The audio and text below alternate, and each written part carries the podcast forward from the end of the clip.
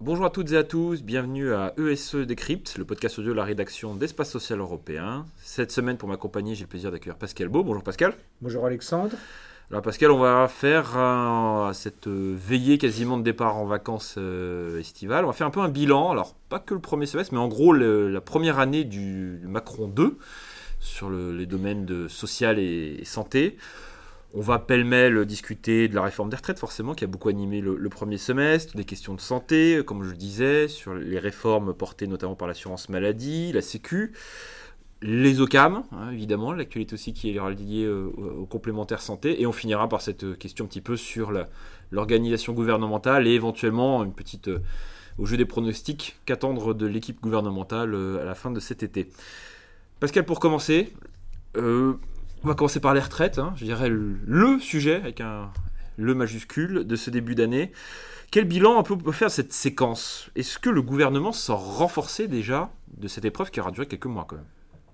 Sur le plan, sur le plan, on va dire, de la crédibilité économique, oui, il sort renforcé dans la mesure où le récent rapport du Conseil d'orientation des retraites confirme l'existence d'un déficit, mmh. en dépit de l'application de la réforme. Alors, le corps n'est pas très clair, d'ailleurs son rapport n'est pas clair, ça fait 400 pages, je ne sais pas qui lit 400 pages de papier un peu indigeste, je, je pense qu'on doit être 3-4 sur le territoire au maximum. Euh, il y a quand même un paradoxe, c'est-à-dire que, évidemment, la réforme n'a pas été soutenue par l'opinion publique et les salariés, les actifs en général. Ça, c'est clair. Bon, nous, vous connaissez, vous savez que nous avons, nous, présenté le texte, analysé, nous avons dit que et le fond et la forme étaient mauvais. Nous persistons à dire que la forme et le fond de cette réforme sont mauvais. Le, euh, partant de là, néanmoins, il faut trouver des solutions. Alors, le, corps dit grosso modo euh, quoi? La réforme telle qu'elle a été adoptée par le Parlement et appliquée, ou qui s'appliquera au mois de septembre, ne permettra pas le retour à l'équilibre stricto sensu le, en 2030. Comme ce qui était initialement plus ou moins, plus ou moins avancé. au tout début en tout cas. Le corps a l'honnêteté, pour une fois, de dire que le rapport 2024 sera plus précis parce qu'il aura le recul nécessaire, Des data, etc. Au-delà de 2030, le, corps dit, écoutez, sauf des hypothèses macroéconomiques, euh, un taux de, de, productivité très élevé, que nous n'avons pas depuis belle lurette, un taux de chômage très bas, qu'on aimerait tous euh, avoir, parce que 4,5% de taux de chômage, c'est le plein emploi. Dans une économie ouverte, c'est le plein emploi. Euh, et des salaires en forte hausse, voilà. En dehors de cette hypothèse-là, malheureusement, nous serions en déficit. Voilà. Donc, si vous voulez, si on prend un, peu de recul sur tout ça, article 1, il, faut prendre, il fallait prendre des mesures. Sont-elles bonnes?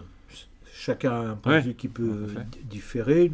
J'ai dit un peu le sentiment un peu de l'équipe et de la rédaction d'Espace Social Européen qu'on aurait pu faire autrement et mieux les choses.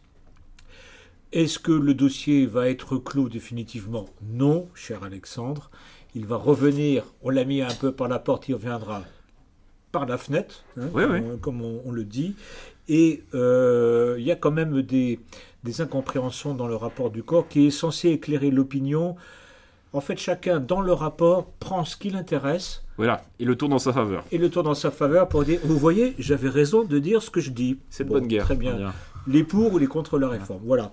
Donc, honnêtement, ce n'est pas un moment grandiose hein, pour la République française et pour euh, la politique sociale de ce pays. Est-ce que la reconfiguration syndicale, on voit que les têtes des principaux syndicats ont changé récemment, hein, euh, des départs un peu de, personnalités emblématiques euh, qui ont porté la contestation dans la rue, sur les plateaux télé notamment contre cette réforme. Est-ce que ça peut éventuellement remettre une petite piécette dans le jukebox ou à l'instar de ce que euh, espèrent en tout cas les pouvoirs publics, et on soit maintenant, entré dans une phase plus opérationnelle avec notamment euh, l'intégration de la réforme dans l'assurance retraite? Oui, bah, on veut rentrer dans une période opérationnelle, hein, la réforme. Ah, clairement, oui. et d'ailleurs, dans, dans, le journal qui sort, Alexandre, vous avez conduit une interview avec le directeur général de la, de la CNAV. Et, lui, son président. Il est, et son président. Lui, lui, il vous dit qu'il il applique. Il applique ah, la loi. Il est tenu par ils ça. Sont, ils sont pareils. Voilà. Est-ce qu'on aura un calme social, syndical? Crois qu'il faut être prudent là-dessus. Ça reste un peu en travers de la gorge hein, d'une grande majorité des Français. Voilà. Donc c'est au fond du crâne, on va dire, d'accord euh, Ceux qui tireront peut-être un petit bénéfice de la réforme ben, diront que finalement c'est pas trop mal. Et ceux qui vont souffrir un peu plus du texte, ils diront que c'est pas bon et ça ne leur plaît pas. Après, ça renvoie à 2027, les élections législatives et présidentielles, mais ça c'est une toute autre histoire sur laquelle on se gardera bien de rentrer. Par contre, ce sujet a très clairement vampirisé l'agenda social et la euh, santé euh, du gouvernement. On, voit, on va maintenant aborder d'autres sujets. On va revenir un petit peu sur les champs euh, sanitaires, par exemple, hein, si on peut échanger un petit peu là-dessus. Oui, allez-y. Avec, de votre côté, oui, Alexandre. Bah, on a sur le champ santé, il y avait évidemment, on se, place dans le lendemain de la réélection du président de la République, donc mai 2022, hein, pour être tout à fait exact. Donc des choses étaient attendues on se rend compte quand même qu'on a, le sentiment, je ne sais pas si vous le partagez, ça arrive d'avoir perdu un peu une année quand même. Hein. Euh, à la fois sur le champ, bon, le champ hospitalier est toujours aussi compliqué. Euh, on ne s'attendait pas à ce que le Ségur, par un coup de baguette magique, malgré les investissements massifs qui ont été annoncés et un certain nombre de, réformes structurelles qui étaient euh, inscrites dans le, programme, allait changer la donne. Hein. On sait que la situation dans les secteurs hospitaliers est toujours aussi compliquée. On a tous les 2-3 mois, je pense, qui revient la question des services d'urgence, du recrutement du personnel qui reste et qui perdure.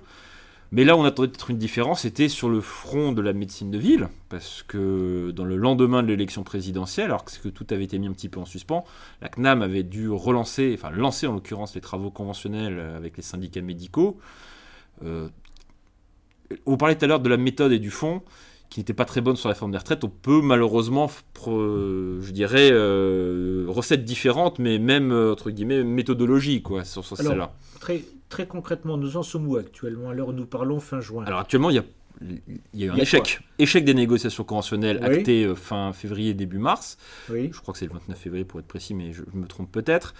Entre-temps, il y a un règlement arbitral qui a été mis en place par une, une tierce de confiance qui, grosso modo, revalorise un certain nombre d'actes minimaux sur notamment euh, le prise en charge de, des patients en ALD pour un certain nombre de suivis, mais qui est très très loin, très très loin de l'ambition initiale de la feuille de route qui était dessinée par la CNAM, qui englobait à peu près, il faut quand même donner les chiffres, 1,5 milliard d'euros quand même sur la table annuelle, ce qui en aurait fait la convention la plus chère historiquement. Hein. après, on peut, même avec le taux d'inflation, il fallait l'intégrer mieux sur l'intègre, on se rend compte que les moyens avaient été mis qui avait été refusé. Le règlement arbitral ne pouvant évidemment pas reprendre ce qui a été rejeté par les syndicats, n'a même pas tranché la, poire en deux, elle a tranché la poire en quatre. Elle en a pris un quart en disant bon, écoutez, de toute façon, euh, à vous de vous remettre autour de la table. Ça, c'est là où nous en sommes. Ils vont se remettre autour de la table? Ah, C'est toute la question. Les syndicats, eux, évidemment, poussent pour parce qu'ils ne sont pas contents du règlement arbitral qui ne répond pas aux enjeux financiers et organisationnels qu'ils entendaient. Il euh, y a un peu un jeu de dupes dans cette histoire. Il y a à la fois les syndicats qui ont refusé une proposition d'un milliard cinq, donc entre guillemets, euh, faite par les pouvoirs publics, en espérant plus. Certains parlaient même d'un chiffrage aux alentours. Quand je dis certains, je ne parle pas des plus extrémistes, on va dire des syndicats les plus raisonnables, parlaient de 2,3, 2,4 milliards d'euros à mettre chaque année. Le problème, c'est que vous l'avez dit vous-même, les contextes économiques et ah, il est pas bon. Il est pas bon. les comptes sociaux ne se sont pas euh, pas basculé dans le vert depuis 6 mois que je ah, sache. Non, pas encore. Donc les 1,5 milliard d'hier seront-ils les 2 milliards de demain? Ça paraît très hautement compliqué. Il y a cela et il y a du côté de l'assurance maladie euh, le fait d'avoir l'impression d'avoir entre guillemets mis en place et proposé une feuille de route euh, ambitieuse qui n'a pas eu de donner suite et euh, elle n'aurait pas entre guillemets beau jeu de revenir autour de la table en disant bah écoutez euh, je renie tout ce que j'ai pu proposer et je veux refaire quelque chose de nouveau encore plus renchéri. D'accord. Donc on est sur un jeu un peu d'attente très clairement. Donc là on va attendre. Il y a d'autres professions qui sont en négociation. Certains avec, la, avec la CNAM, certains ont euh, abouti, les paramédicaux les dentistes les orthoptistes les orthophonistes, les kinés. on a eu les masseurs kinés aussi à une époque. Voilà.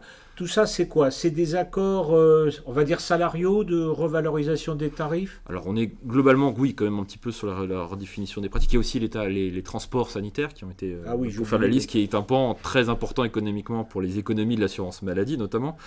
Non, tout a été. On est plus sur des oui, sur des réformes entre guillemets euh, tarifaires que structurelles. La mère des batailles dans un système tel que conçu par l'assurance maladie où la porte d'entrée ou euh, le, point référent est le médecin généraliste. Si vous ne réformez pas le rôle du médecin généraliste et son champ et son périmètre, vous avez du mal ensuite à enfoncer les autres portes. Alors sur euh, la santé, le Parlement a quand même travaillé. Sur des PPL, tout à fait. À travers des propositions de loi.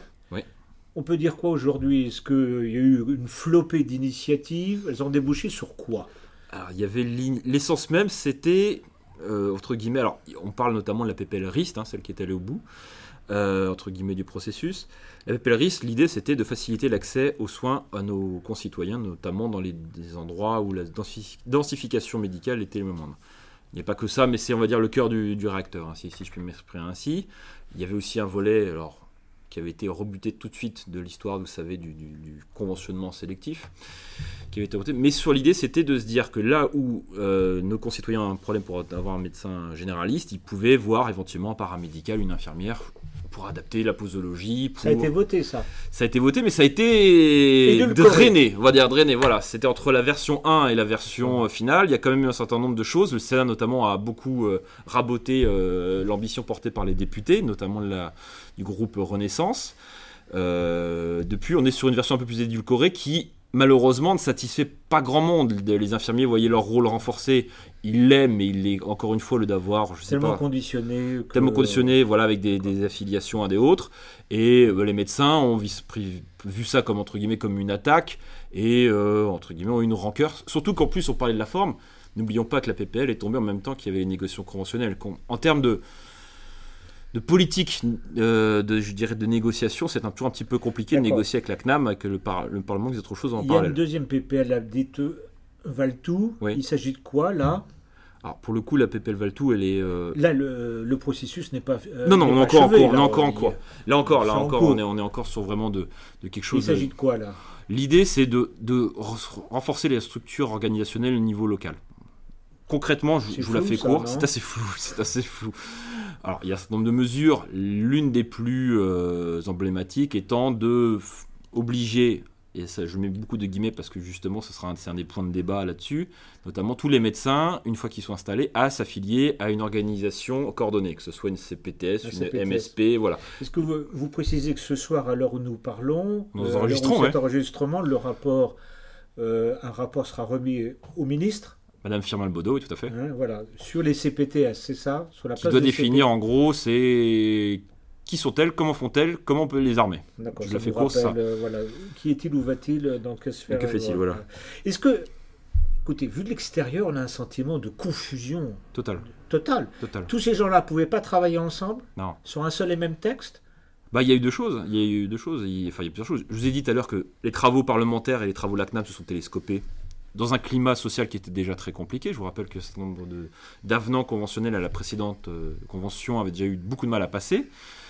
Très clairement, il y a une radicalisation d'une partie de la base électorale des syndicats médicaux. Euh, je vous rappelle le mouvement du C à 50 euros, du déconventionnement, qui, mine de rien, même si dans les têtes pensantes depuis Paris euh, ne fait pas écho, a quand même un certain d'écho au niveau de la base. Donc, les, entre guillemets, les, dirigeants syndicaux sont un peu, excusez-moi l'expression, le cul entre deux chaises quand ils négocient avec la CNAM.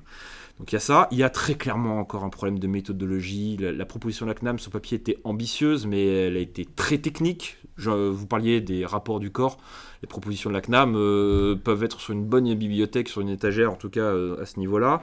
On a aussi un certain nombre d'éléments. Je rappelle que la valeur tarifaire n'a été présentée que dans les derniers jours de la négociation, alors que d'habitude on commence par ça. Donc il y a tout un tas de choses qui faisaient que ça ne pouvait Enfin, sauf miracle, entre guillemets, ça pouvait pas déboucher autrement. Après, le problème, c'est que le temps politique, lui, euh, constate que les choses n'avancent pas. Et vous avez vu, le, entendu le président de la République à de maintes reprises, notre ne peut se satisfaire de cette situation. D'accord. Un mot sur les COGE, les conventions de gestion. On passe donc de, la santé et l'assurance maladie en général.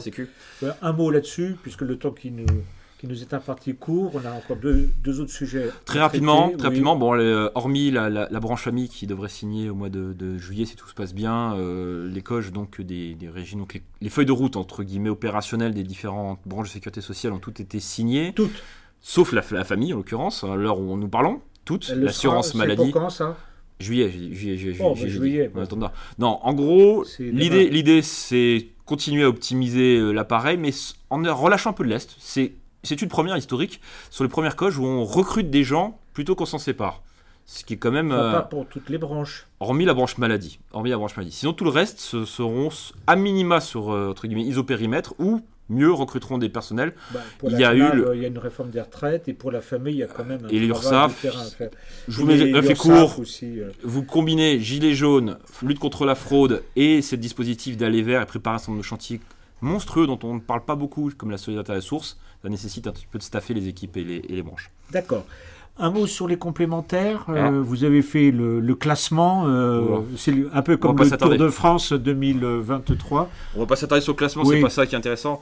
Non, ce qui est intéressant, je crois qu'on peut Elles en sont parler mises à nouveau à contribution et dans des conditions euh, bon, Bah, quel- qui leur enfin, plaisent moyennement. Quoi. Je pense que euh, on parlait de déception peut-être potentiellement sur de sujets sur la première année de Macron 2. Je pense que nos amis complémentaires n'ont pas sabré le champagne de cette première année. C'est- assez compliqué entre le congrès Ça de la durer, mutualité. je crois, Alexandre. Voilà, entre le congrès de la mutualité où malheureusement première historique le président de la République n'est pas venu.